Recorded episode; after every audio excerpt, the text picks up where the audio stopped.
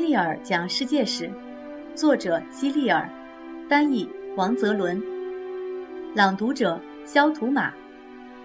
第七十六章：法国闹翻天。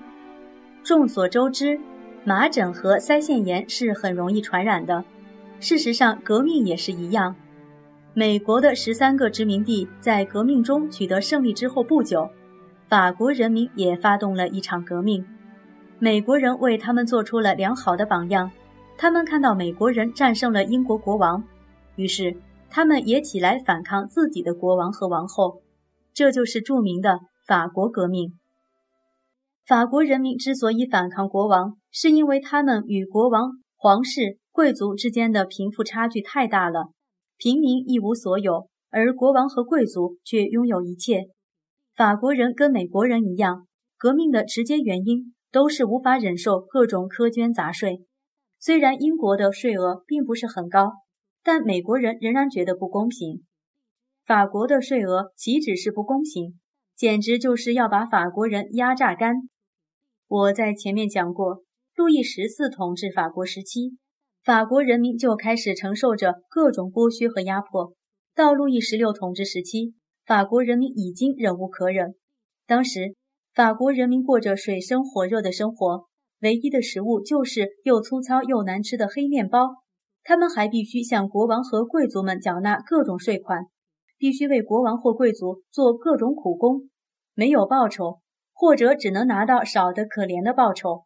如果有谁敢表达不满或抗议，就会被关进巴黎最大的监狱——巴士底狱，一直到死。现在你们知道了。虽然法国人民穷的什么都没有，但是国王、王后和贵族却富得流油。他们挥霍的钱财都是从人民身上搜刮来的。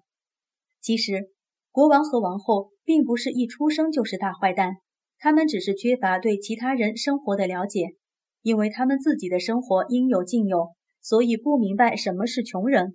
路易十六的王后玛丽·安托瓦内特在听说他的臣民们没有面包吃时，竟说了这样一句话：“那就吃蛋糕吧。”面对这个不公平的社会，法国各地的优秀人物聚集到一起，组成了国民议会。他们希望制定出一个方案，为长期受到不公平待遇的人民争取到自由和平等的权利，让每个人都对国家事务拥有发言权。他们提出的口号是“自由、平等、博爱”。你还记得那句话吗？如果你不记得了，我就再说一次吧，那就是兔子急了还咬人。是的，当法国人民被国王和贵族逼得无路可走的时候，革命就像火山一样爆发了。他们攻占了巴士底狱，杀死了所有看守巴士底狱的士兵，因为他们觉得这些士兵都是国王的走狗。他们把士兵的脑袋砍下来，挂在高高的竹竿上，然后举着竹竿。在巴黎的大街小巷游行示威。当时巴士底狱只关押了七名犯人，所以放了他们其实也没什么大不了的。不过这次进攻巴士底狱的行动至少证明，法国人民的忍耐已经到了一个极限，他们不会再像兔子一样温顺，任由国王和贵族欺负。围攻巴士底狱这一历史事件发生在公元一七八九年七月十四日。他拉开了法国革命的序幕。后来，法国把这一天定为国庆日，就像美国把七月四日作为独立日一样。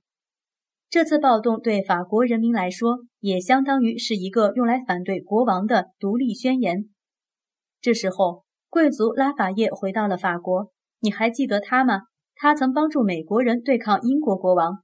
后来，他把巴士底狱的钥匙送给乔治·华盛顿，当做纪念品。表明他自己的国家也要爆发革命，并推翻国王的统治。国王和王后一直居住在由路易十四建造的豪华宫殿里。这场发生在巴黎的暴动传到了贵族们的耳中，他们惊慌失措，丢下国王和王后，匆忙逃离法国，因为他们能够预料到接下来会发生什么事情，所以不想留在原地等死。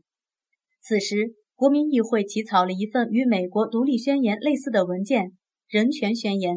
他向法国人民宣布，所有人都是生而自由、平等的，人人有权参与制定法律，法律面前人人平等。人权宣言拟定后不久，愤怒的巴黎人民又行动了起来。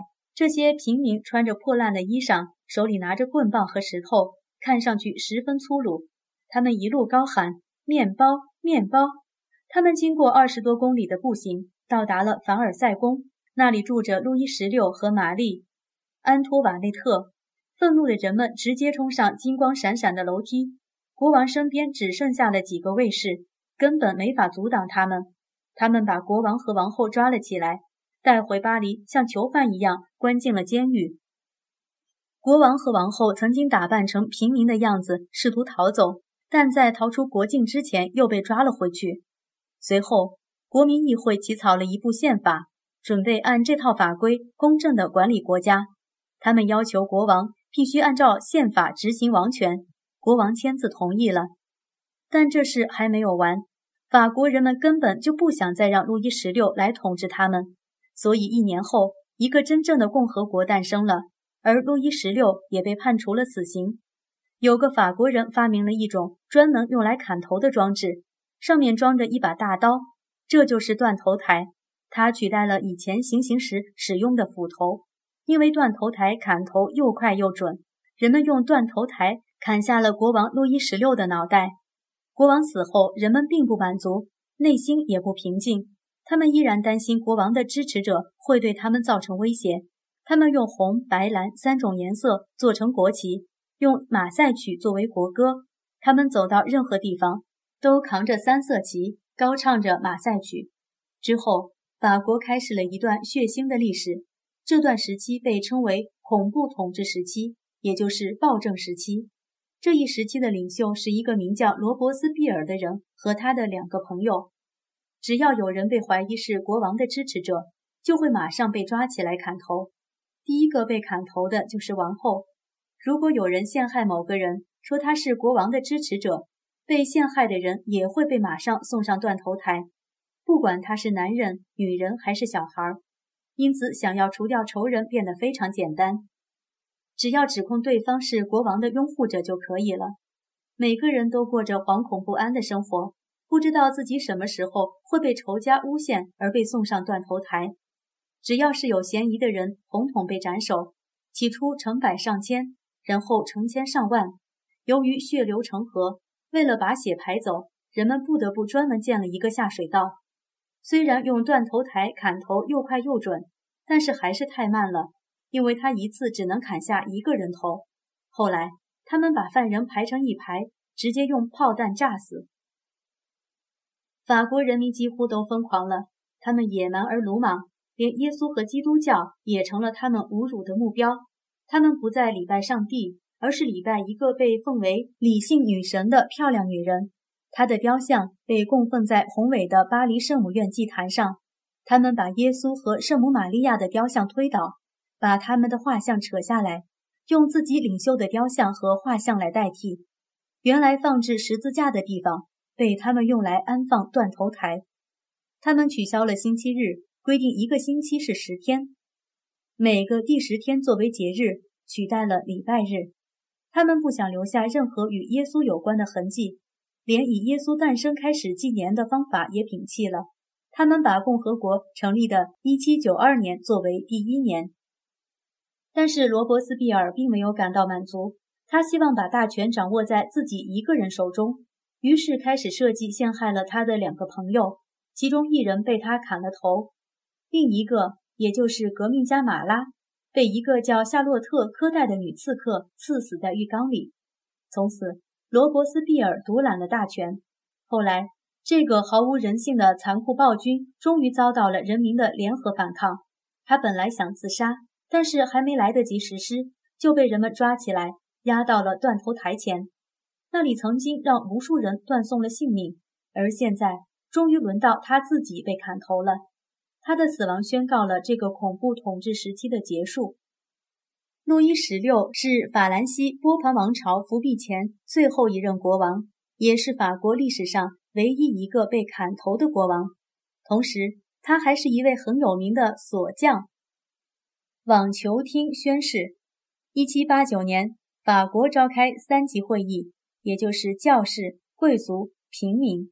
借此出台向第三等级，也就是平民征税的法案，但遭到参会平民的拒绝。